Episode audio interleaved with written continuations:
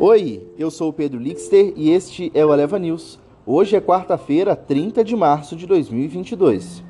Em sessão instável, o dólar fecha em baixa de 0,31%, em sintonia com o exterior.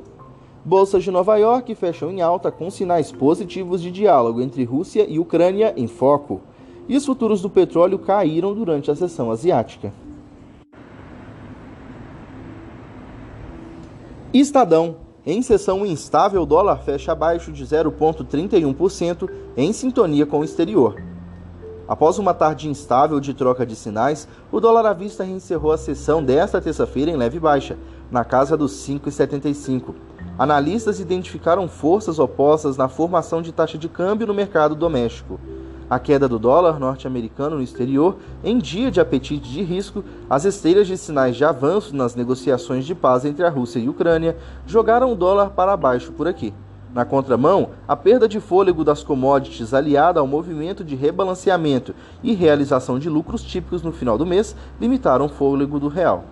Em meio a esse jogo de forças, o dólar acabou encerrando o dia cotado a R$ 4,75, em baixa de 0,31%. No mês, perda de 7,72%. A divisa fechou em queda de 9 dos últimos 10 pregões, saindo do patamar de 5,15 para operar abaixo de 4,80. Para se ter uma ideia da magnitude do ajuste da taxa de câmbio, as perdas de março respondem por cerca de metade da queda acumulada em 2022, que foi de 14,67%. Estadão. Bolsas de Nova York fecham em alta com sinal positivo de diálogo entre Rússia e Ucrânia no foco. Os mercados acionários de Nova York fecharam em alta nesta terça-feira. O apetite por risco foi apoiado por notícias vistas como positivas nas negociações entre Rússia e Ucrânia. Embora os governos dos Estados Unidos tenham continuado a expressar ceticismo sobre a postura de Moscou. O índice Dow Jones fechou em alta de 0,97%, em 35.294 pontos. O S&P 500 subiu a 1,23% para 4.631 pontos. O Nasdaq avançou 1,84% a 14.619 pontos.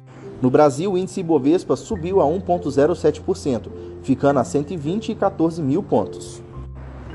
Investing. Os futuros do petróleo caíram durante a sessão asiática nesta quarta-feira. Na Bolsa Mercantil de Nova York, os futuros do petróleo em maio foram negociados na entrega a 104,98 dólares por barril no momento da escrita, caindo a 0,71%. Anteriormente, negociadas na baixa da seção a dólar por barril, o petróleo estava propenso a encontrar apoio em 96,52 dólares na resistência a 116,64 dólares. O índice dólar futuro, que acompanha o desempenho do dólar norte-americano em compensação à cesta das seis principais moedas, registrou uma perda de 0,32% para negociação a 98,13 dólares.